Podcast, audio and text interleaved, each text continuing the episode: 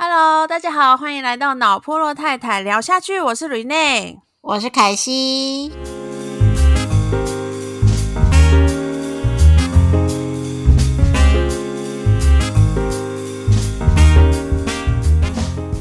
啊，我觉得这一天这一题可能很容易讲到流泪，就两个一起哭嘛。对啊，因为因为我我先讲一下，因为这会有想要录今天这一集的原因，其实又是我去逛了一下妈宝版，然后前阵子大家就是一直在分享，就是说就是一个妈妈，她先说她很不想顾小孩。然后我这边看了一下他文章，我觉得他应该是有蛮经正在经历一个叫做产后忧郁症的状态。那当然还有很多他的他遇到的一些困境什么的。然后后面可能也因为有这个分享，所以纷纷也蛮多妈妈也出来说：“哎，他那他是怎么经历这一切？然后就是产后忧郁这个状况，然后怎么度过这个？”嗯，然后我我觉得就还蛮好笑，就是我我当初啊怀孕的时候啊。我其实好希望小孩赶快出来，我觉得怀孕好痛苦哦。然后后期都这样啊，好奇都，然后出来。对，而且我那时候就看别人就推那个新生儿，或者是推推车，小孩子已经坐在里面的时候，就觉得好羡慕哦。然后我真的是生出来，我生出来接到小孩的时候，我才知道原来这才是地狱，地狱的开始。你记不记得那时候我还跟你说，你们你们两个要好好睡哦，等到小朋友出来就不用睡了。对你，可是你那时候不管怎么跟我说，我都会觉得想说哪有那么夸张。可是真的是到手的时候，你才知道真的是不能睡觉，而且那个不能睡觉，真的就是很夸张的不，因为一般想都不能睡觉，可能就等于想然后可能就像夜场那样，你可能就是要熬夜啊，晚上睡。不能睡啊，那你白天可能还可以补个眠什么，就没有哎，就是两个小时叫叫醒你来叫醒你来一次的那种。那那人还蛮好的，两个小时才一次。对啊，然后我就想说，我我不知道是是不是也是因为刚好那个时候产后荷尔蒙的影响很大，所以真的现在产后忧郁症的这个这个议题好像越来越多人在讨论了。对，我不晓得，就是凯西，你你当初你们在产后的时候也有这么重视这个忧郁症这一块吗？呃，其实我们因为我是十年前生第一胎，然后那个时候产后忧郁反而还没有被讲的那么开，但是我觉得是因为现在的妈妈的哦，就是我们自己所谓的知识。知识分子相对比较高，就是我们是呃叫做职业妇女相对比较多，那我们也会愿意去分享出一些我们的想法。还有就是现在的社群比较发达嘛，你有一些呃心情或什么都可以做一些抒发。那在我们那个时候十年的时候，也有人在讲产后忧郁，但是其实并不多，而且我们一开始并不会第一时间认为我是有产后忧郁的问题。你知道，我那时候，我我我说真的，我的第一胎是有产后忧郁的，然后还蛮严重。你有你有确诊吗？就是有心理医师，我有去跟我我我我小朋友都要回诊的时候，然后那个医生有叫我要去找，就是类似身心科去聊聊这个，可是后来我没有去。对，你说小儿科医师看了你的状况，叫你去身心科聊一下哦。没错，因为我跟他，就是他只要一讲到我小朋友的状况，我就直接掉泪，在他面前掉泪，直接哭。哦，对，然后所以他那时候是有帮我安排类似营养师，就是我生完小朋友，啊，这个这个可能以后可以分享的，就是说我我小朋友的状况比较不一样，他真的是出生以后体重掉很多，所以后来还有安排一个营养师，就是我们去看完小儿科，我都要去跟营养师聊，要怎么去让他吃喝奶喝的比较好，然后之后要怎么补充，所以我们一直有在做这样的事情。那其实我那时候跟营养师聊的时候，他都会顺便跟你聊你的心情。我觉得就是因为我觉得我那时候的状态已经蛮严重的，可是你知道，就是我老公有发现我有产后忧郁，可是他跟长辈讲的时候，长辈是觉得哈什么东西？那是什么？他们就觉得说。什么产后忧郁，就是因为小朋友，就是你只是因为小朋友心情不好而已，没有所谓的忧郁症这种事情。对啊，我觉得应该是他们那个长辈那个年代，其实对精神，就是精神的相关的疾病这件事情，其实是很不不发达的，就是他们会很 care，就是说啊什么，你不要乱说你自己什么什么病哦。他们是拒绝你是这个状态，可是其实你有时候去正视它的时候，你反而才能好好的去解决它，否则真的是越来越严重哎。因为我那时候真的严重到就是每天几乎都在哭。我我真的没有夸张，真的蛮夸张的。而且你知道是那种只要你一触动到你的点，比如说我随便讲一个啊，比如说我女儿又吐奶了，嗯，我就会大哭，嗯，对，就是因为你可能就会从他吐奶那一个点，然后延续到别的东西，然后你就会想到一些 什么，对对对，然后你整个人就会开始很忧郁啦。但是我觉得荷尔蒙应该也有影响。就是你整个会放大你自己的情绪，这是真的，这是真的。不过，我我我觉得我可以来分享一下我第一次生小孩的时候，为什么会有这么严重的产后忧郁？其实是一连串的发生。呃，我生小孩的时候，第一胎是接近高龄产妇，然后，所以我那时候在生完我女儿的时候呢，嗯，我小我的女儿生出来的时候就有一点点。呃，脐带是绕颈，跟直她出来的时候，脐带是直接断裂的，嗯，就是跟胎盘它是直接嘣一声就直接断裂的那种，所以它就是在呼吸道啊，或者是说它本身的一个呃体重都是比较比较轻的，然后也有吸到人家所谓的胎便。就这这两件事情都有，然后它在生出来的时候，刚刚好是通过那个，人家不是说两千五以上可以可以自己，就是不用在那个保温箱里嘛。对。然后他生出来的时候是刚刚好，差一点点两千五，然后所以就没有住保哦，对，很小很小只，而且他是他是四十一周我才生出来的。所以你看，他是超过就是一般的小朋友，因为我那时候要生的时候，我我我老公是不让我，因为我们是第一胎嘛，所以他就不让我催生。然后可是没有想到，小朋友一直在肚子里面，就是一直等都等不到他自己出来。然后后来医生就说不行，因为他已经有绕颈之外，还有那个羊水过少的问题，我才去催生的。嗯，所以其实整个在生的过程当中，就有一些呃心情上的影响，然后再来他生出来之后啊，我就一直没有奶可以喂他，嗯，然后我生的那个 医院就不要讲是哪个医院，他非常的崇尚母奶，嗯嗯，所以除非你是签名，我们所谓的签名是那种切结书哦，就是说我。决定不让我小孩喝我的奶，哈所以请你们喂那个配方奶的概念。所以你知道吗？我小朋友生出来的三天，三天哦，他都没有喝配方奶，但是一直在吸我的奶，然后没有奶的状况底下，他就是每天，他就是不断的在哭。哦，然后。然后在哭的状况底，就是我住我住在那个那个医院的时候就这样。然后到第我记得是第二天尾巴的时候，医生就跟我说他已经尿出结晶尿，就是真的太少水。你们应该知道什么是结晶尿，就是可以看得到它是黄色结晶在他的尿布上。嗯嗯嗯。然后医生那个护士就跟我说你要不要签名？然后我那时候是。就是啊，我现在讲还要好想哭哦！我是掉着泪签那个名字，哎，就是就是你这状况真的跟我完全差很多，哎。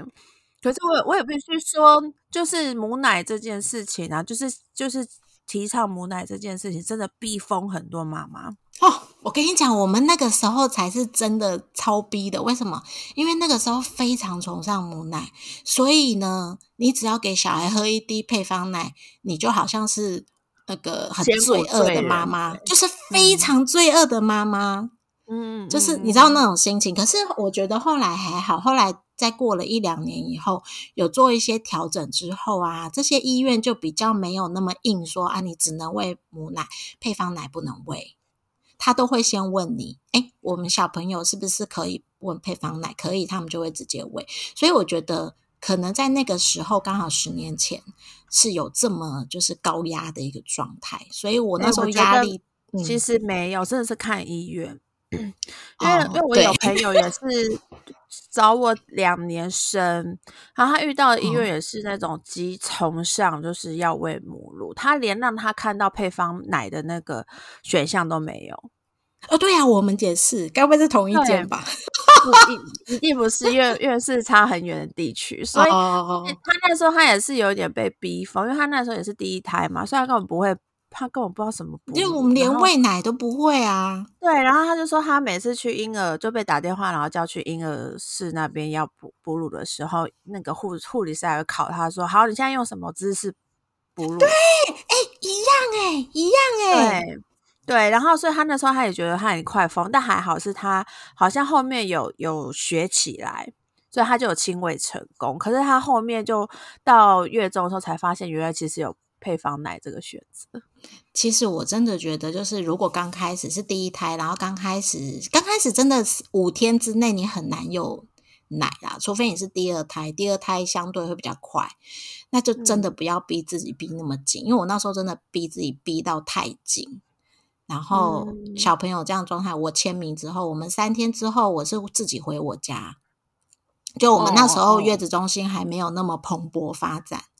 然后我是在我婆家坐月子，可是还好，因为我婆家是就是我所有的东西都是独立的，就是我也不会跟别人用一起用到。然后，但是我女儿回到家的第五天，她就有很严重的黄疸。就是一看就很黄，很明显，就是整个脸、整个身体，就是整个都是黄的，而且她的体重那时候只有两千三。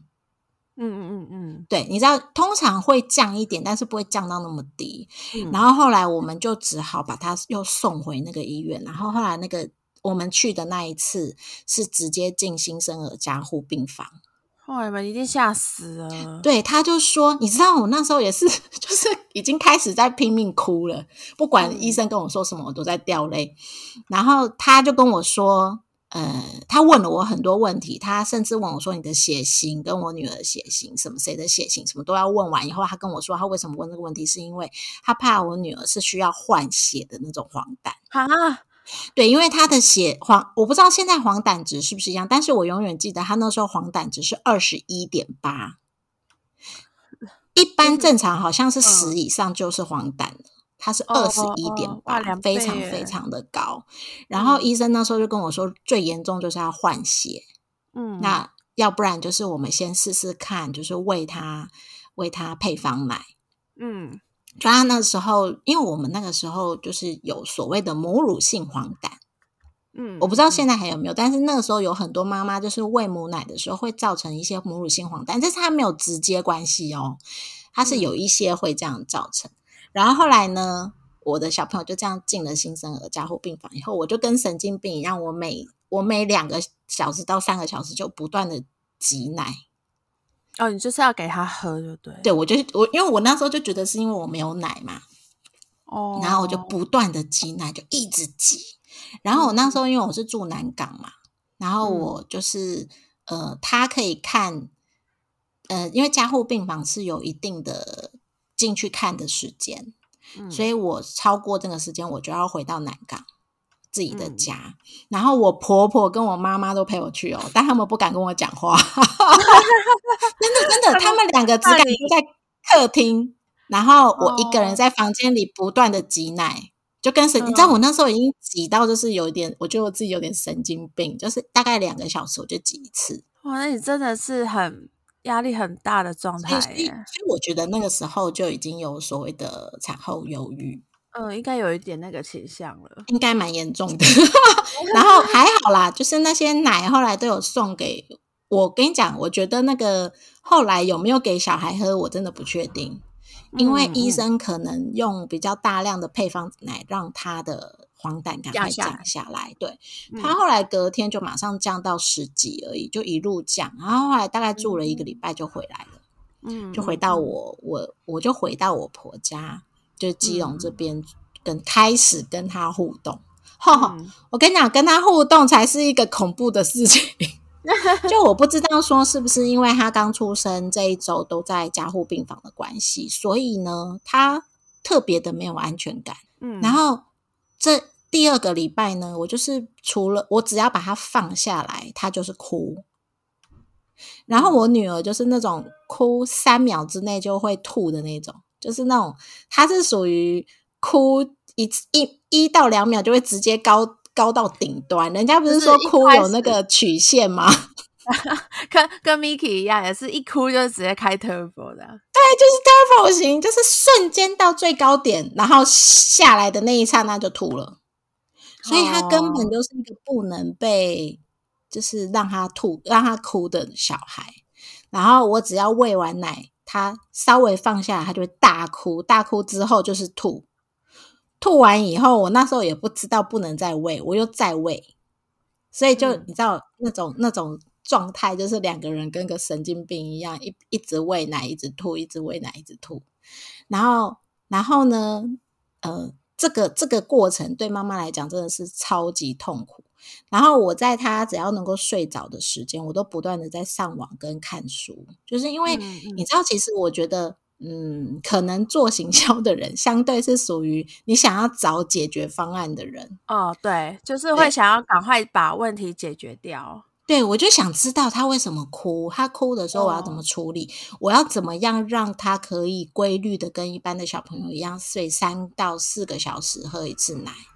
嗯嗯嗯，对。然后，所以我那时候就是不断的用一些计划，你就知道我是属于我那时候后来就找到所谓的百岁医生，因为那时候百岁最红嘛。哦。然后我就用百岁医生对我的小朋友，殊不知我的小朋友是属于高敏感儿，他根本压根对于百岁来讲需要亲密的，没错。这就是我觉得说，嗯，那个时候可能妈妈太在意方法这件事情，然后反而忽略了小朋友是适合哪一种教养方式。嗯，然后妈妈就是因为百岁就照 schedule 嘛，对，吃我们叫做吃完睡，吃完睡，就是就是呃，吃完东西以后要跟他玩一段时间，不可以让他睡着哦。然后呢，玩了一段时间以后才能去睡觉。然后睡觉中间就是不能哄，只能放着让他哭，哭到睡着。就是那个过程是这样。可是我女儿就不是啊，她是属于那种你只要好好的跟她聊天，好好的跟她玩，甚至她有时候喝一喝就睡着了，睡着一睡可能就睡两三个小时的那一种。哎，那他其实很好哎，他可以我跟你讲，但是他是属于不规律的小孩。所谓不规律，就是他可能今天两三个小时，等一下可能就一个小时，啊，有时候一次睡八个小时啊。对，就是他，他不是那种可以照就是百岁四个小时一次，四个两小时。方法是完全是刚好是相反，就是如果现在你叫我重新再养他一次的话，我会用。另外一种方式养他，因为后来后来老二就我就我就很顺啦，因为都是照顺着他的他的节奏，你大概抓个两三个礼拜，你就会知道他的节奏是怎么样子，不用一定要那么规律。那我很惨的状况底下，就是我在一个月之内先经历了小朋友进加护病房，然后自己没有奶，拼命的挤奶，然后呢。还有，我找到了一个教养方式，又不符合我的小朋友的状态，所以我整个那个情绪已经拉到超高点。他每天哭，我就跟他哭。哦，真的哦，他每天哭。我有时候我还曾经把他丢在床上，一直骂他说：“你到底要哭什么？你到底要什么？”我跟我老公发生过一样的事情。哎，那你要注意一下你老公。我是说真的，因为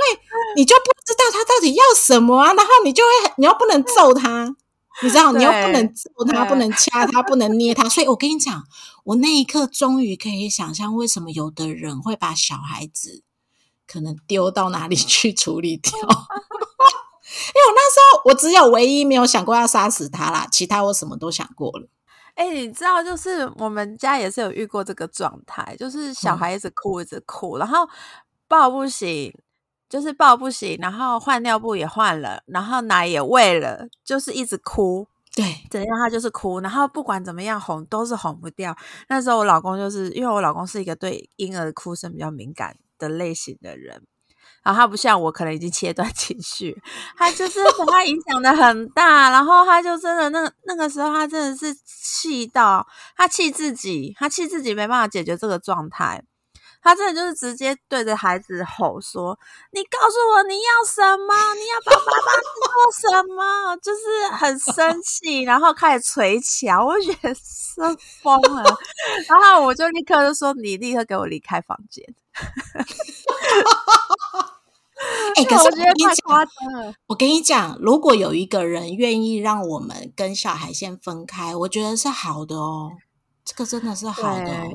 真的，因为我们那时候已经，我觉得你们你们是真的给自己太大的责任了。就是因为我就那时候就是等到我老老公情绪比较稳定的时候，我就问他说：“你刚刚怎么了？”就是他就是在哭，小孩就是会哭，你知道吧？然后他说他知道，然后他就说他很在意，他没有办法立刻解决孩子的问题，他觉得他应该要可以，但他不行。担心生儿就很难了，对，他就一直陷入那个是我怎么这么无能为力的那个低潮，然后又有一个闹钟一直在响，他按不掉，然后那个就是交杂，就一起一起轰上来，然后然后我就说你你你解决不了又怎样？有人要帮你打分数吗？他说没有，但他自己觉得很糟糕。哎，我我真的觉得很想跟他握个手，哎，他的心情我完全可以理解那种心情。对，就是会比较，就算是太有责任感嘛，就是会很觉得这一切都是他的问题。没有，我跟你讲，这是我就像我讲的，我们很习惯解决事情，就是当有一个目标，就是比如说有一个小朋友在哭了，我们会用尽各种方法想办法让他哭，因为我的我的。职业训练是这样子，那但是变成你没有办法，你做了所有的事情都没有办法阻止他这件事情的时候，你会搞不懂为什么你做的这些事情不对，然后你会不断的一直找方法、找方法、找方法。嗯。殊不知其实就是 让他，就是他他就是让他稍微哭一下，或者缓慢处理一下。他的情绪，或者是满足他所要的东西，我觉得就 OK 了。只是那时候我们不觉得，然后又再加上，如果自己有一些原则的话，哦，你真的逼死自己。我跟你讲，我真的，我那时候有一些原则，就是我其实是个，你知道我心很软的人吗？对。但是我要不断的告诉自己，我是百岁，我不能抱他。他要哭，他等一下一个高峰过了就好了。没有，哪有高峰过了这件事情？高峰过了就是奶吐的那一刹那，就他不得不停下来。对，因为已经全身都是奶啦。啊，所以我那时候真的很痛苦。你怎么会？对啊，根本就不适合用百岁的个性的人，因为你那时候只接触这个东西啊。我们那时候只有什么百岁，还有什么超级育儿，就是很多这种，我都全部看一遍。哎，我我觉得我必须说啊，就算现在我们这近几年已经很多这种育儿知识进来了，嗯，其实网络上也找找的东西是很多的，但是你在那当下，你还是会有一种不知所措的感觉，你会不知道该怎么办，就像是。呃，我我之前自己也是觉得很痛苦，就是我我一拿到小孩，就是月子中心不可能手把手教你，对，对他只让你有个缓冲，你不用真的去照顾一个真的很难照顾的新生儿，那你可能等他满月的时候，幸运的话，满月的时候你再再接触到他，但是像是就是我们可能就顶多就只能哦学会哦怎么帮他包尿布，怎么帮他洗屁屁，然后厉害一点可能知道怎么洗澡，但那这一切都是很不熟练的状态，然后那种。突然要怎么反应对付他哭，或是怎么去确定小孩的需求这件事情，是不会有人教得了的。我觉得是可能你找得到资料，但你还是面对他的时候，你新手，你就是新手。哎，这小孩就是一直要跟你磨合，你才可以知道哦，他现在会是什么。因为那个小孩的每个人个性真的不一样，也不太目前还没有，应该也不太可能一就是。一次就是一个方法就可以应用给任何一个孩子吧？我觉得跟你讲很难用一个方法，主要原因是我常常发生一件事，因为我们以前都要记录几点的时候他吃喝奶、几点尿尿什么什么，我们那个我都会写下来。然后我就发现说，哇哦，这一 round 好好完美哦，他三个半小时喝奶什么，然后就乖乖的睡觉了。但是不好意思，过了半天以后就跟神经病一样。嗯，就是它的规律性是你没有不一定可以掌握，然后你找出那个节奏以后，有可能隔天那个节奏又不对了。如果你一直要用一样的节奏，就很难处理到一个新生儿。对，我觉得其实，我觉得还是是会需要有一个顾问存在。哎，这个是。对，因为我看还看国外啊，国外其实他们会有一个像 workshop 的东西，就是你你小朋友刚出生，他可能就聚就可能一个社区，他有个 workshop，就是你是这个社区附近的新手妈妈，你可以去报名，然后他每每每周可能定期会有一些聚会，让你他就可能有陪玩姐姐在旁边，把你的小孩跟你支开，就是你你可以暂时有一段参加 workshop 的时间，你是不用照顾小孩的。然后他在那个时候会有个顾问来聊聊，大家这这礼拜你遇到什么你哪搞不定的问题，大家来分享。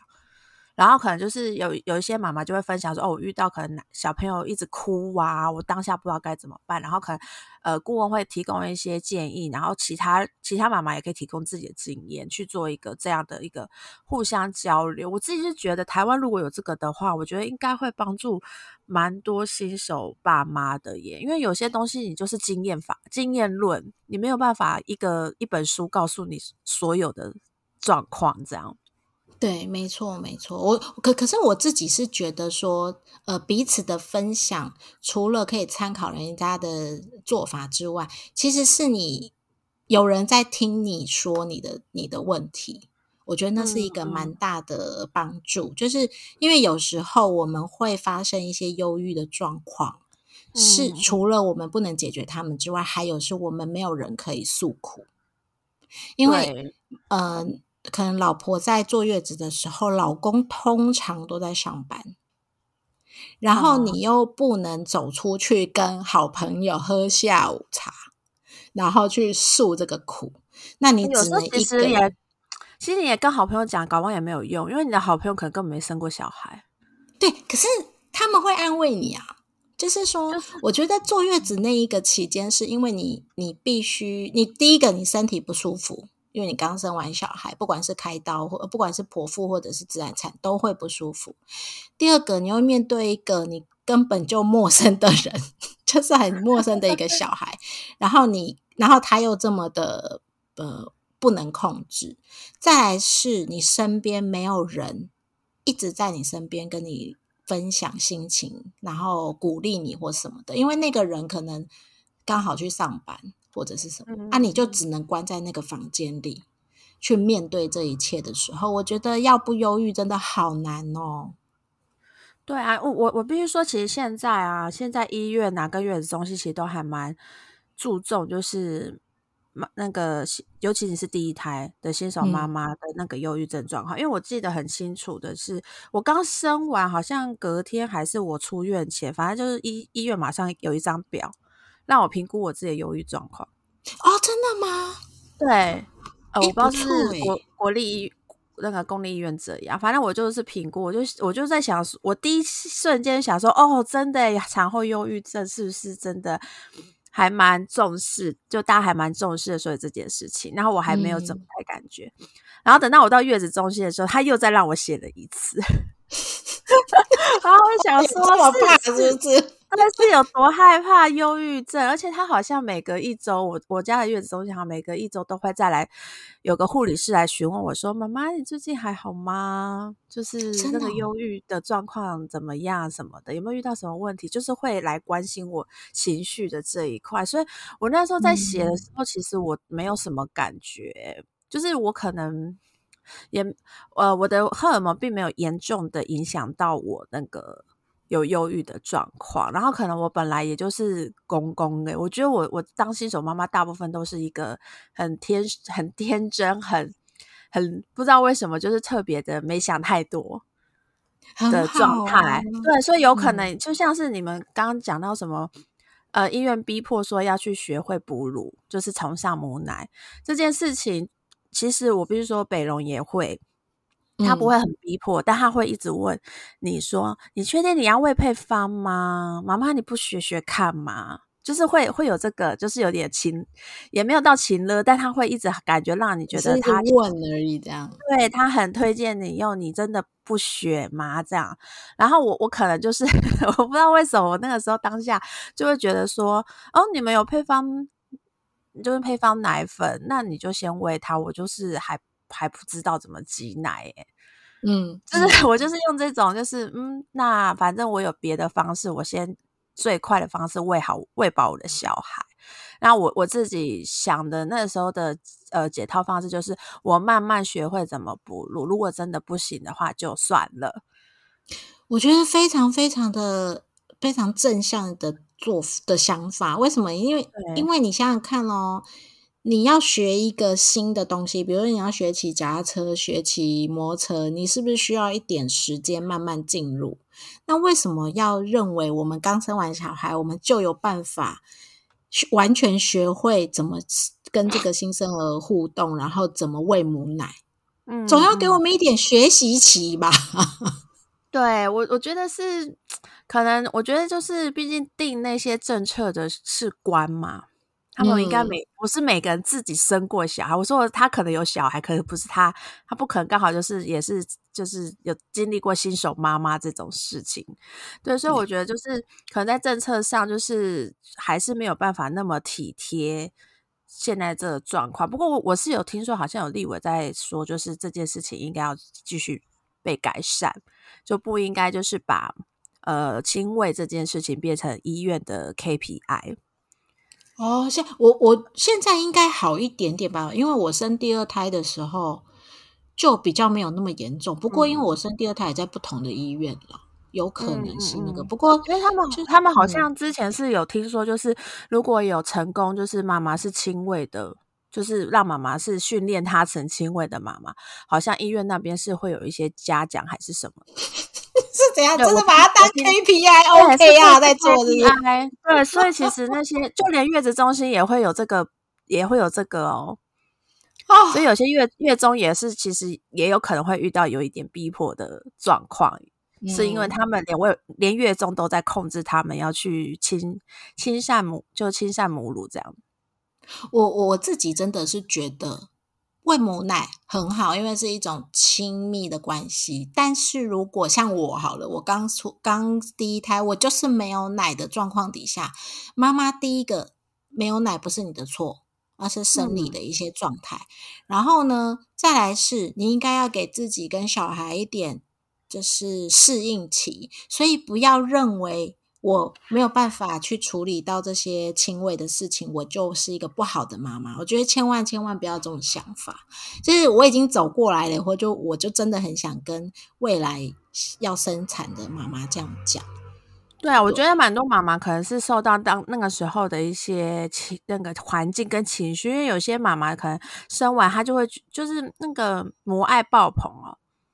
你就会觉得我怎么可以 不这么亲力亲为？我我母奶最营养啦，我怎么可以没有？就有时候会有太过多这种期待跟自我期许，就搞死自己。可是我也必须说，这也不是他故意，他有可能真的是被荷尔蒙影响。就是你要有一真的要旁边要有人帮忙拉开这件事情。真的，我这个我要讲一个，是因为我喂母奶喂一年嘛，就是第一胎喂一整年。但是你知道，我中间有去做健康检查。然后我那时候有做乳房超音波，我那时候正在喂奶期哦，我还有去做乳房超音波，然后才发现其实我的乳腺是非常不发达型的，嗯，就就是那个护理师帮我扫完以后跟我说：“你有在喂母奶？”我说：“对。”然后他就说：“可是你的乳腺很不发达哎，但是你知道我把自己逼到我是可以让我女儿喝得很饱的，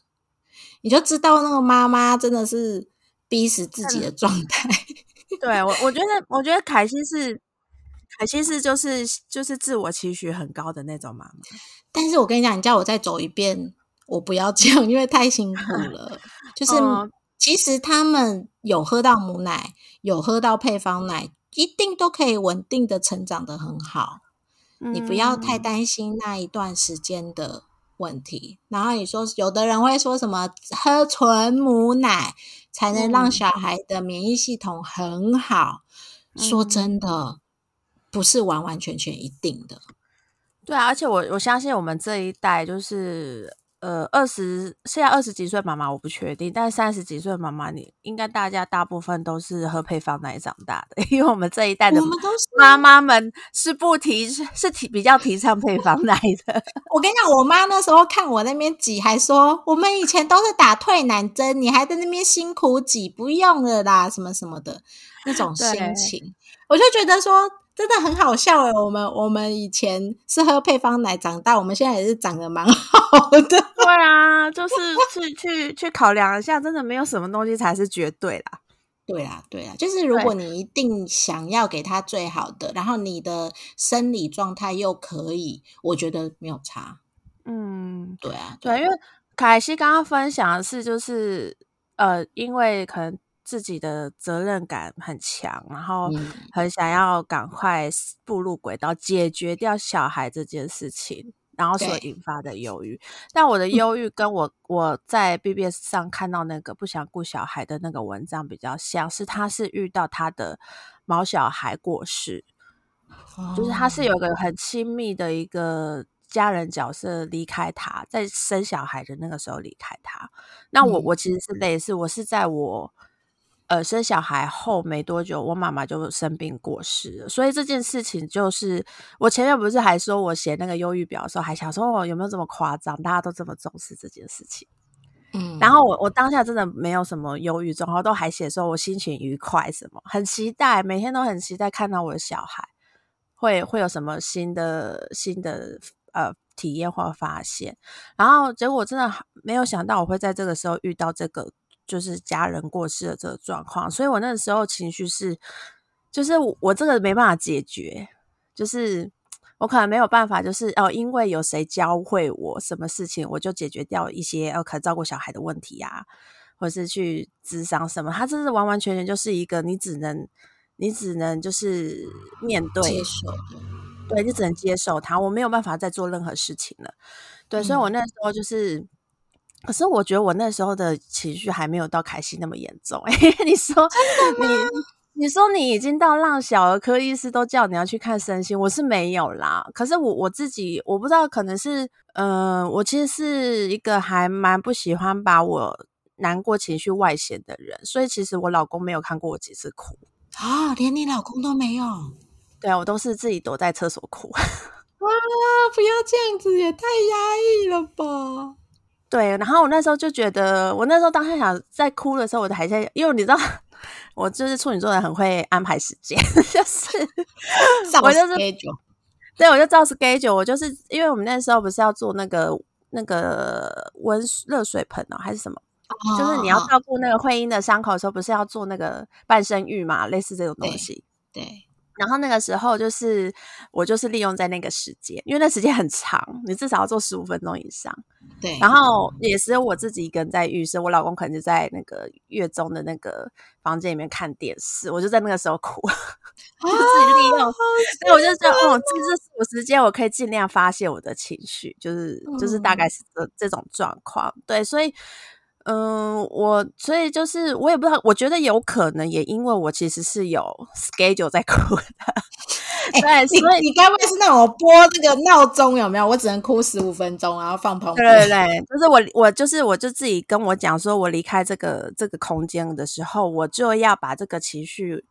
拿走了。我自己是这样子去转化，因为我很不想让别人关心我，就是我我跟你们的状况就是有点。我觉得我自己蛮奇怪，我真的很排斥别人看到我，就是就是展露对展露低潮那个时候，对。然后我知道我老公会很担心我，可是我真的不想让他看到，所以我就是逼迫自己做这做这种啊时间 上的管理，对。然后我觉得也有可能是因为我其实还是有定期让自己发泄情绪，所以所以我我没有到就是让真的没有让外人看到我就说，哎，你你还好吗？我还没有遇到这个，我那时候应该跟你也几乎天天在聊天吧，我好像也没感觉。对啊，其实蛮多人应该都没有觉得我可能是情绪很崩溃的时候，但是我我其实还是会很难过，因为那个东西是是亲离开，就是是一个很很难，你很难很难很快，对你很就跟男友分手是两回事，男友分手我可能一周后就开始大大鱼大肉，我就不 care 他，可是就是至亲离开是一个。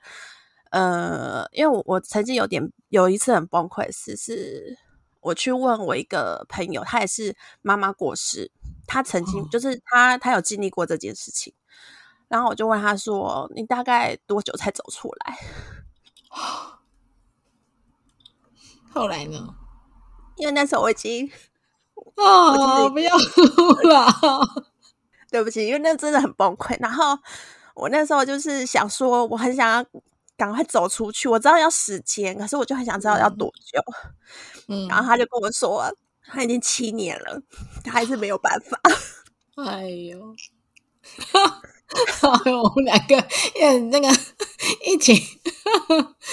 哎呦，很难呐！我觉得对很难，因为是你的你的至亲嘛。对啊，就是因为那个时候其实是是有有一些就是期待，就是。我希望的小孩出生可以让我妈妈的病情好转，因为就是大家会说，哎，长辈可能会因为有小孙子，然后可能会很开心什么的。对，对，然后可是那时候就是刚好就是真的是哦，我很开心的那个状态下，马上又跟我说，哎，不好意思，有一个人要走了。嗯，我懂，我懂那个感觉。对，所以那个情绪转换是真的急转直下，所以我。我觉得如果那个时候是我妈过世后才让我写那个表，我可能也会有 忧郁症的。对我可能也有忧郁症的倾向，但是，嗯，我我就顺便就是说一下我那时候的心路历程好了，因为那个我觉得忧郁是一个，我不知道凯西你的忧郁是不是这样，但我的忧郁是一阵一阵的，就是他会在呃你想到那件事情的时候。有那个难过的情绪是开到极致，可是当你就是有一些别的事情在弄的时候，你会忘记这件事情。哦，我不会诶，我会一直忧郁，就是我不管做任何事情，都会觉得我根本没有未来的那种感觉。哦，那你可能真的是认真的忧郁症，因为我我还是觉得我没有忧郁症，就是我会我那个时候当下，你看我已经就是经历这么。就是很痛苦的状态，可是我我真的应该是没有忧郁症，因为我那时候，嗯，就是因为我就很不想面对我妈妈的那件事情，所以我就会很刻意的一直让我看着小孩，因为我觉得面对生与死啊，你当然是生是就是生命这件事情是让人比较愉悦的，对。对，所以我那时候就尽可能就是让我自己去接触我的小孩，因为我接触到我小孩，我会觉得啊，我在照顾一个新生命，然后这是一个新的开始，这是一个呃新的经验，然后我很专注在体验这件事情的时候，会比较能脱离掉就是另外一边的事情，那个的那个比较伤感的情绪。对，所以我那时候其实是小孩有点像我的救命锁，诶，因为我就跟那个不想顾小孩的那个妈妈。完全相反，因为不想顾不想顾小孩那个妈妈那篇文章，那个妈妈是因为她很陷入到她就是呃，就是毛小孩不在了嘛，然后她小孩一出来，然后大家都是觉得说，你就照顾你的小孩就好了，你为什么要一直想着那个以前你的那个宠物？然后她就会就可能有点把情绪投射到她的小孩，然后她就觉得。呃，为什么是就是我为什么会变成要照顾你？他他的感觉是这样。我我觉得他他的状态就是真的忧郁症，因为我我我有经历过那一块嘛。呃，我觉得真的有忧郁症的人，你很难。去人家最常说的，哎呦，你不要想那么多嘛！啊，你今天要不然去哪里走走，看看户外，然后心情就会好很多啊！不要一直想着这件事情。不好意思，真的做不到。就是不管是我去哪里，我即便是离开那个会让我忧郁的一个呃感染源，我也一样是很低潮的。就是我那个情绪是拉不回来的，你就是一直处于那个状态。对，而且你是会严重到你会不断的去想那个情况会到多糟的状态，然后甚至会觉得说，你如果不在这个世界上的话，这一切是不是就解决了？就是会这么严重，不是会这么严重。我是跟你说真的，而且你是莫名的，小朋友没事哦，小朋友可能开开心心的在那边笑，然后在那边玩，但是你会莫名的会掉泪。我我真的完全没有跟你开玩笑，所以我那时候为什么会被小儿科 说要去看神经科，是因为小儿科他有他有可能跟我讲到小朋友的体重比较低的时候，因为我小朋友都是一直低于三趴的那种。他比较比较弱的时候，我就会在他面前一滴泪就掉下来了。对，所以那个我觉得那个叫做真的忧郁症，但是他是没有办法透过一些可能我们所谓的疏解心情去缓解太多的。对，因为我我的 我的状况就是我的状况就是虽然忧郁，但我应该没有。不至于到忧郁症，就是我没有一直处于那个情绪，应该是说我故意的，就是我不想让自己一直想想着对那件事情，我我其实是很逃避，嗯，我我是逃走，我是刻意逃走，我不想要面对。也许你们就是特别想要面对事情，然后解决问题，所以你们才会一直陷入那个情绪。但我就是一个很逃避的人。我甚至就不想要看到相关的人事物，我就一直专注在我的小孩身上，因为我觉得我小孩是希望，他是一个刚开始的生命，所以它很多事情都是新的，是一个新的希望。所以像是遇到，当然就是遇到小孩，就是作息都调不整啊，然后睡不好啊，我其实都觉得这一这这些痛苦之余，我要去面对另一边的事情都不叫痛苦。所以你其实忧郁的点，就是心情比较不好的点，是在就是至亲的那一块。所以其实反而，呃，你小孩是让你可以暂时远离那件事情的，对对对的一个一个管道。对，因为其实新生儿就是你要学习照顾新生儿，其实你要花很多精力去，比如说你要去找资料，你要去练习。帮他很快速的包尿布，然后泡奶奶啊什么的，然后去呃知道怎么调作息的这一切，其实很忙。还有我那个时候又又又要挤母乳，所以其实 schedule 很忙。我就觉得我有点刻意用忙碌来来安慰自己，说对我就是因为这么忙，所以我没有空去去管去管那件事，不不用管那件事情。我就真的很真的其实不太好，我真把所有一切都是丢给台南的亲戚帮我解决。哦，但是因为你那时候也是坐月子啦，所以对啦，那当然就是那边就是台南的阿姨，就当然就说你就专心坐月子，专心照顾小孩，小孩最重要。然后我就我就我就是把这件事情当圣旨，你知道吗？就是一个免死金牌。对，我不就是不去弄我妈妈的事情是没办法的，嗯，就是安慰我自己。对对，其实其实这一切就是一个。嗯，也算是情绪的很挣扎，但我自己也选择做这件事情，不然我觉得我没有办法，我没有办法，就是两件事情都对，两两边事情我都做得好，所以我就一直很把自己投入在照顾小孩的这状况，然后我觉得还好，我小孩算是好照顾。我就比较 开心，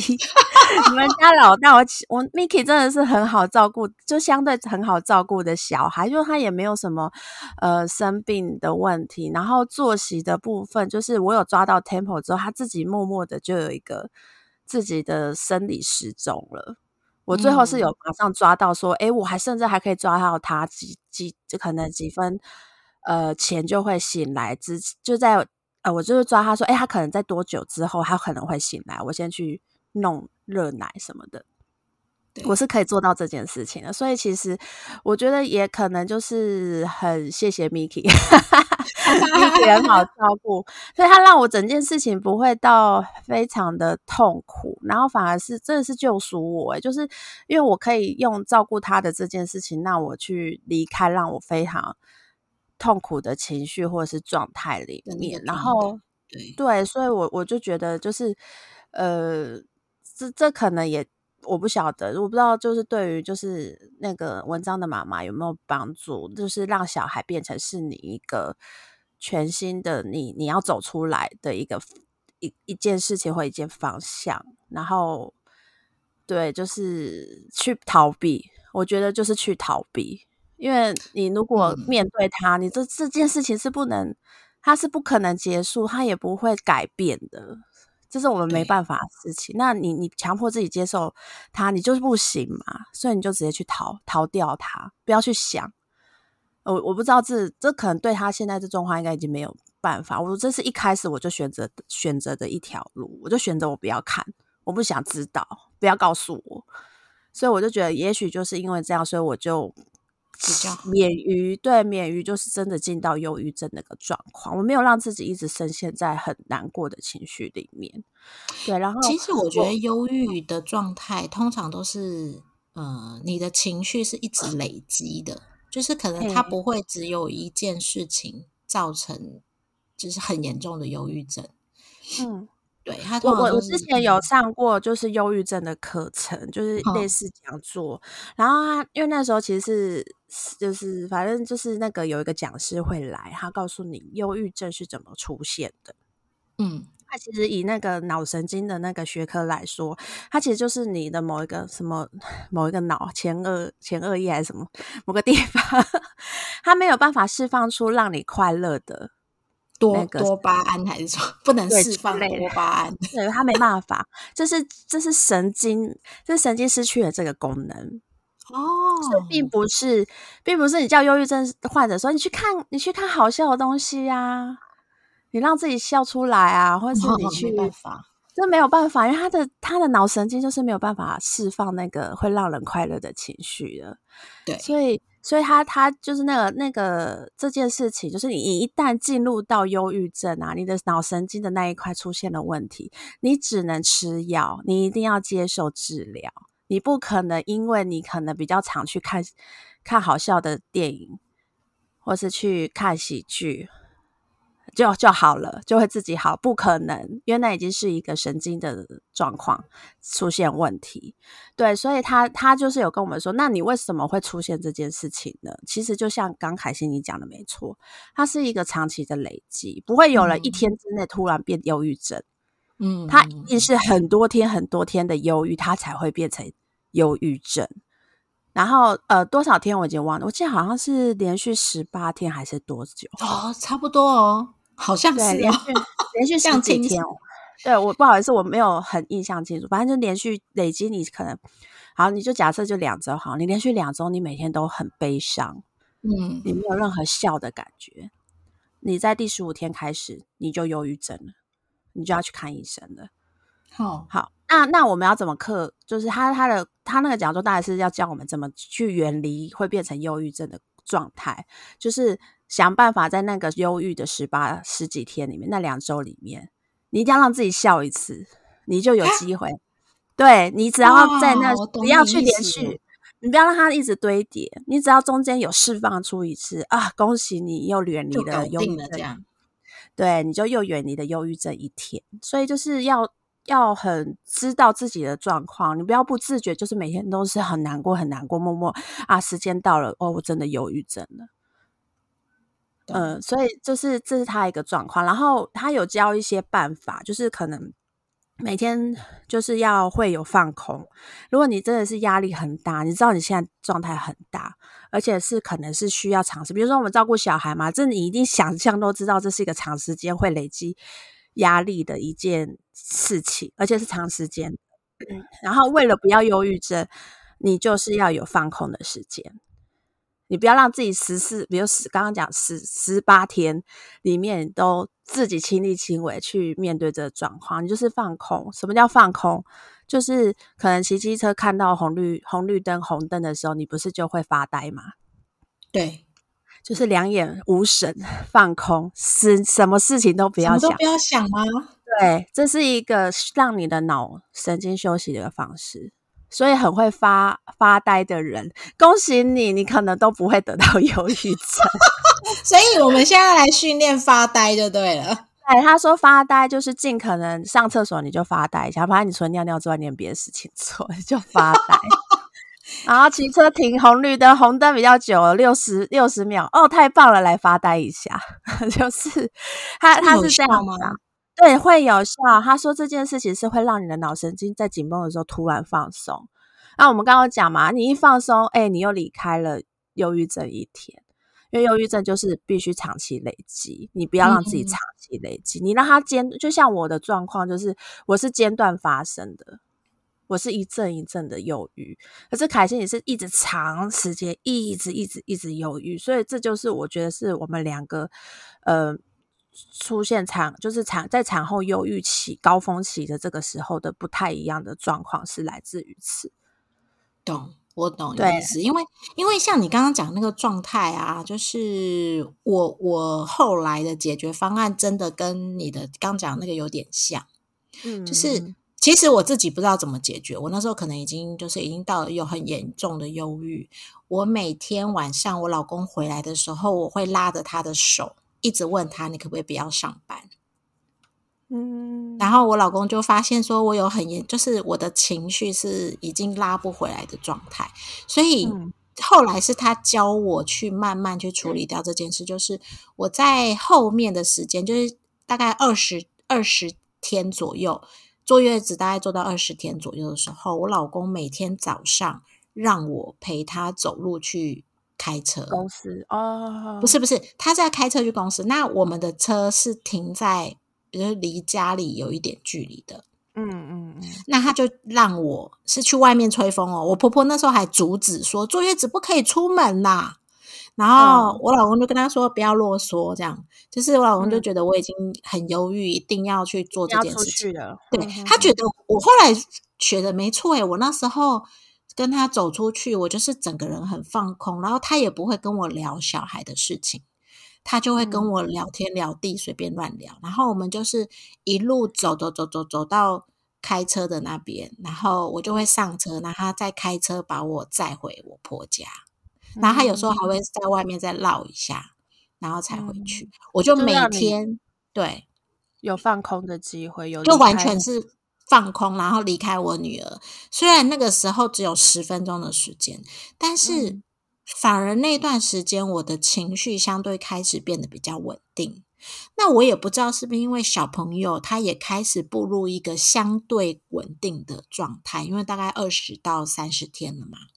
嗯，然后再来就是我老公就有跟我婆婆说，每天的什么时候到什么时候，请他把小孩带去带去照顾，嗯，然后他让我直接放空，那我就是我就可以在，我就会有比较完整的时间做我想做的事，比如说我就会查资料，我就会看书，因为我很我我其实是一个 很传就是很奇怪人，我很喜欢看纸本的书。然后我那时候就会买超多的书，然后每天看一两本，嗯，对。然后就是早上啊，然后下午啊，就是有这样子一个分开的时间以后，我真的相对情绪上稳定了一些之后，我也刚好找到，就是呃，您上次有分享过，就是呃。有一个有一个 YouTuber 可以让你了解要怎么照顾老师，对，桑尼老师。那我那时候就是我们那时候找到的是君君流，就是君妈，然后他就是有教我们怎么调作息。嗯，然后我那时候就照着他的调作息的方式，然后还有呃让小朋友怎么样跟他互动的方式，然后让我的小朋友变得很稳定。然后我大概是到呃，因为你知道我坐月子是坐了两个月嘛。嗯，那我大概是到比较月子的尾巴的时候，我的忧郁状况真的就好比较多了，就是没有到很严重的哭泣。我只有就是可能有人会特别讲到，呃，我小朋友的体重，或者是他可能比较容易那个点，就触动到每某个点的时候，我才会。有点哽咽或什么，否则其实，在整体的状况底下，相对就好蛮多的。然后我老公说，我那时候也开始有一些笑容，就是稍微会开心一些。然后他也都不断的叫我的朋友来我们家跟我讲话，然后就是分散你的一些注意。对，因为每个人可能，因为我那时候在 FB 上也分享很多那种很难过的心情的时候，我朋友每一个每个礼拜都会有人来跟我就是开导聊聊天，是吗？对，可是我告诉你，最后都是看我哭而已啦。但是我刚刚觉得，哎，我刚刚听你讲那个描述那个忧郁症的解决方案的过程啊，哎，我觉得我好像做这些事情真的符合你刚刚讲的，就是让自己有一个放空的时间，然后远离那个真正的会影响到你最严重的那个人或那个事物。对，因为那个老师其实还蛮好笑，他是一个喜剧演员，他叫好像叫 Happy 老师吧，应该网络上 YouTube 可以找得到他。对，然后 他那时候他讲的很好笑，他就说，我说，忧郁症要十八天累积，你才会真的生病，对不对？那你就哭哭哭哭哭哭到第十七天了，笑一下，然后再哭哭哭哭哭哭哭哭，然后再笑一下，你就不会得忧郁症。他是他是还蛮好笑，就是讲这件事。然后当然他还是有分享一些还蛮，我觉得还蛮有用的，因为有时候你真的笑不出来，你笑不出来啊。我笑不出来的时候，但你应该会假笑吧？你可以假笑。他说假笑有用哦，假笑有有用。对，假笑是有用的，因为那个你的那个，我刚刚讲说发射那个快乐情绪的那个神经，它是可以被骗的啊！真的哦。对，你就你笑不出来的时候，你想办法假笑，让自己的自己的嘴角往上扬。嗯。在你还没有真的得忧郁症之前，这件事情是有办法、是有效的，是有效果。你是可以骗过你的那个脑神经，然后释放那个什么多巴胺。所以其实这样来讲，就是我们情绪可能到很低潮的时候，假笑一下，然后那个脑袋里面会释放多巴胺，真的也有效，就对了。对，是有效的。所以你你不要真的就是一直哭一直哭，你哭到后面，你意识到说，哎呀，我好像有一点。太太 over 了，我是有点停不下来，说想办法嘴角上扬，让自己就是假笑假笑假笑啊，就是你不是有时候会那个叫什么有礼貌的 微笑，对你用这个这是有帮助的，是骗得过你的脑神经，可以帮你输，就是就是降低你过分忧郁，就是让你的忧郁继续指数往上升，是可以帮你稍微降低一点的。对，然后我我这边可以分享一些，就是我。呃，避免忧忧郁重就加重的方式。首先呢，是你真的要去理解到你现在就是在忧郁的状况，因为很多爸爸妈妈就是可能在那个状态的时候，他不敢相信。哦，对他不敢相信自己忧郁症，就或者像我们上一代爸妈会觉得这什么病啊，你不要乱讲，没有没病没病，我们只是比较不开心而已。哦，拜托要有病视感。当你觉得你已经有点 over，什么叫 over？你可能连看电影的时候，你都会不自觉流下泪来。哦，这个这个理解，对，这就是生病了，这不正常了。或者是你在呃，就是不对的时间，你笑着笑着就哭出来的时候，哦，好惨哦！怎么越讲越惨？对，那时候你要有病视感，这是一个很不正常的状况。就你可能根本不觉得难过的时候，你自己还是会流出眼泪来的时候，真的是忧郁症啊！真的不要不要去犹豫的，就是去看，就是去找身身心科，或是你可以信得过的一些那个心理咨商师去找他们，因为你这个状况是非常非常会需要药物上的帮忙。就是我刚刚讲的嘛，忧郁症其实是一个神经的疾病。嗯，他不是靠自己正向思考就可以转改变的，他需要药物的帮助。对对对，所以这件事情要先先有病视感是最重要。那如果呃你没有病视感的话，你可以求助其他人，就是求助其他。哎，你可不可以观察一下我的状况？哦，嗯，我会不会太太太优越？你帮我解释一下，这就为什么会有那张表啊？他用一个客观的方式来让你去理解一下你现在的情绪是处于什么样的状态。然后可能有一个其他其他第三方的人帮你看，说：“哎，你这个指数不太妙哦，我们可能要让你寻求一些外面的协助，这样子。”嗯嗯嗯嗯，对对对，我觉得是是是，首先第一要点，一定要正视自己的情绪，你要去理解你现在真的是在犹豫，这不是谁的错，这就是现在你面临到的状况。好，然后第二件事情就是不要再顾面子，不敢找求救。就是很多人他并不是真的很喜欢小孩，或是。我觉得小孩是我使命，没错。可是有些人他是不好意思，他就觉得我好像找别人帮忙，我好像我好差，我好弱，我怎么连小孩都没办法照顾？对，搞不定，我好像很丢脸。这这不是什么丢不丢脸的事情，就是就是不要有这这块的那个莫名的自尊心，就是直接有问题就求救，而不论你那个求救对象是谁。像我，我觉得我可能找不到人问。呃，就是我刚好就是身边的好友，没有人近期都有生小孩。我那个时候啦，对我那时候好好朋友就是凯西是很久以前就生了，对，蛮久了。对，然后我身边的那个时候就是其他好朋友就都还没生，我是里面第一个生的，所以我们找不到人来问，所以我才会去找所谓的外援，就找到那个 YouTube Sunny 老师。这也是一个外援，对对对，这也是一个帮助。那当然，有的时候会有小儿科医师，有些也会有一些那个辅导。小儿科医师其实有在做这种辅导，育儿的辅导。所以有的时候你你不一定真的要小孩生病的时候，你才能去找小儿科。如果你的小儿科，比如说诊所，它上面是有包含那个育婴的辅导的那个项目的话，你也可以去找他。然后就寻求一些比较专业的，呃，儿医这边的一些那个咨询，这样。然后再来，我觉得就像刚刚凯西，就是你老公做的很棒，他让你抽离你的忧郁热点，就是对，即便我要坐月子不可以出门，他也不管别人的那个讲什么，他要让我出门，对，就适时的去离开，让你很。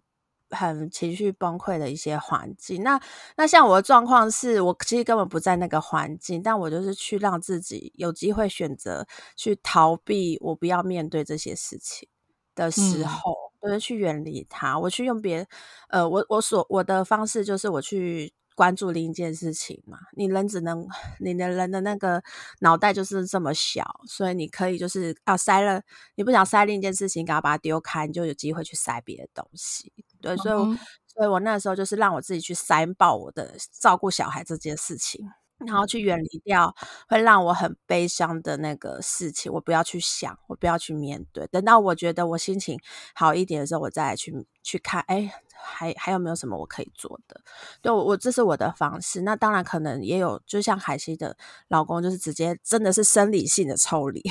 直接离开你的小孩，或者是有时候不是小孩让你崩溃，有时候是家人让你崩溃，真的。对，有时候是家人，有时候就是会旁边碎嘴啊，或者是下指导棋那种很让你很崩溃的家人离开他，就是暂时的离开他也好。对，所以，我我觉得就是这几个方式。然后再，我觉得最重要，我觉得帮助我最大的，就是除了当然就是我把事情把我的脑袋全部塞满，就是很忙，我在照顾小孩这件事情，我觉得真的让我抒发很大忧郁情绪的是，我有找到一个同理。的同理的对象来分享我的心情，就是比如说像我刚刚就说，我有去问同样有跟我一样有面对过至亲离开的朋友，你那时候怎么办？你那时候哎，我其实不会跟他说哦，我那不好意思，我修正一下，我没有问他说你怎么办的，我只问他说你那时候发生什么事哦，嗯，我再去有点，这应该算投射效果嘛？我就会有一种安慰感，就是我不是唯一一个面对这件事情的人哦，我会有点安慰。对，然后我那时候我我觉得我很幸运，就是在我最难过的时候的时呃的时候，刚好妈宝版也有一个妈妈，就是分享一个文章，好像叫做《一直在哭的新手产妇》。那个文章名叫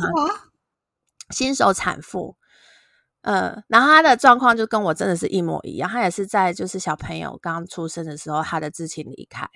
嗯哼，呃，他那时候就写了还蛮长的一篇他的那个心心情，其实是是是求救啊。他那封他那一篇 po 文其实在求救，然后后面又有一个妈妈也去回复他，然后他是已经走出来的人，然后他也是分享他的心路历程。我觉得这两篇文那个时候帮助我非常大。就是首先，我第一就是经经过第一篇那个妈妈分享的时候，我就会知道说，哦，我不是全世界唯一一个遇到这么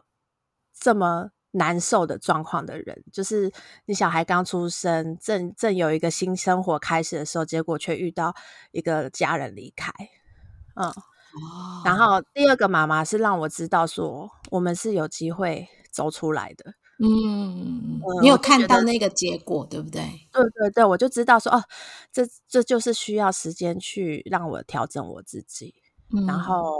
我也可以知道说，哎，他他当时他发生了哪些事情，然后我自己有个投射嘛，我自己也会有安慰说，哦，我不是一个人在面对。很多人都有可能类似的状况，所以我那时候也就我自己也有发一篇这篇文。如果有人在逛 BBS 的话，也许你就可以找到我账号。对，有我上次看到整个就一边看一边掉泪，好不好？我那时候我那那一篇就是，当然就写这种洋葱文是很容易爆文的啦，就是那个推文是会爆的，所以是嗯，我觉得也很谢谢，就是下面就是就是鼓励我的人。就是那时候推我，很多人推哦，因为这这种洋葱文真的大家都还蛮好，都还蛮愿意在下面留言帮忙加油打气。我觉得这些东西都有帮助到我，所以我是觉得是说，如果真的找不到亲近现实生活中可以同理你的人的话，真的不妨去求助一些 BBS 论坛也好，就是可能妈妈论坛，或者是有些网现在赖也很流行找妈妈群组，对。可能跟你差不多时间生小孩的妈妈，就是大家虽然都是网友，可是你就会觉得莫名大家很有占有、占有的那个情感呢。我自己是至今还是很感谢我自己，当时会就是在一怀确定怀孕的时候，就有找到一个一个群组，我们就是一路就是从怀孕的时候一直聊聊聊聊到我们小孩现在两岁，我们还在那个群组聊天。对，我觉得那个群主帮助我很大，就是我有一些很痛苦，或者是我不知道该怎么办的时候，我就是去跟大家聊天。就是很多人可能我可能根本真的是网友，当然有很多已经变成现实生活的好朋友了。所以，我我觉得就是如果你有这样的状况的的妈妈的话，也不妨你可以就是网络上网络上找一下这个同伴这样子。嗯哼哼。好啊，那就是想今天也是分享了蛮多的时间，也差不多。就是喜欢，就老话一句，喜欢我们的可以订阅我们频道，并且分享呃这这个节目给一样可能觉得哎也也对这个相关议题有兴趣的朋友们。然后也欢迎大家就是可以来 IG 或者是我们的粉丝团留一些感想，或者是你分享一些你可能也遇到产后忧郁的这状况，也许我们可以在私讯上的时候聊一聊。希望有机会可以帮助到你。那最后就谢谢大家喽，拜拜，拜拜。